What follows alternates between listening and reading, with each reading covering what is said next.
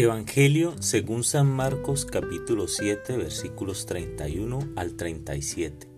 En aquel tiempo salió Jesús de la región de Tiro y vino de nuevo por Sidón al mar de Galilea, atravesando la región de Decápolis.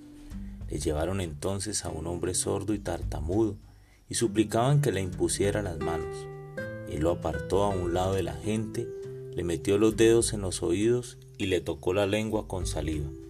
Después, mirando al cielo, suspiró y le dijo, Efetá, que quiere decir, ábrete.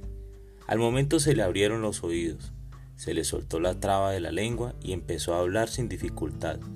Él les mandó que no lo dijeran a nadie, pero cuando más se lo mandaba, ellos con más insistencia lo proclamaban. Y todos estaban asombrados y decían, qué bien lo hace todo, hace oír a los sordos y hablar a los mudos. Palabra del Señor.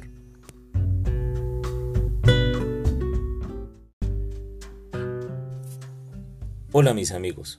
Hoy Marco nos presenta un personaje representativo de su escrito, un hombre sordo y tartamudo, el cual es sanado por Jesús.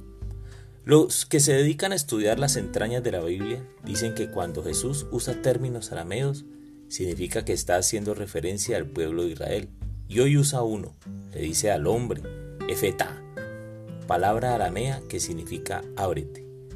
Por lo tanto, es un mensaje de liberación para el pueblo de Israel, para el pueblo de Dios. Ahora bien, al final del texto menciona que el antiguo tartamudo proclamaba diciendo, qué bien lo hace todo, hace oír a los sordos y hablar a los mudos, signo de la misión del Salvador.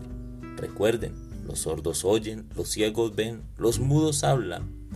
Entonces, la palabra de Dios me habla hoy de libertad, de la certeza de encontrar en Jesús el modo de desprenderme, de apartarme de aquellas situaciones, lugares, personas, de los apegos por los bienes materiales y espirituales que me esclavizan, apartarme de la rabia, del egoísmo, de la mentira, del pecado, en fin, tantas situaciones que debemos presentarle a Jesús y Él con gusto nos va a apartar para decirnos, Efetá, ábrete.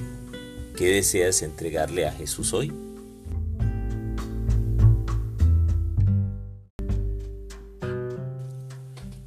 Señor Jesús, nuestra sordera es espiritual.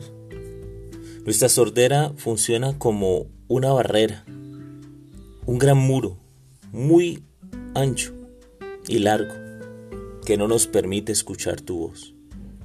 Por eso hoy voy donde ti, me presento ante ti y te presento mi sordera. Te presento mi rabia, mi egoísmo, mi envidia, mi dolor, mis apegos. Te presento mi enfermedad.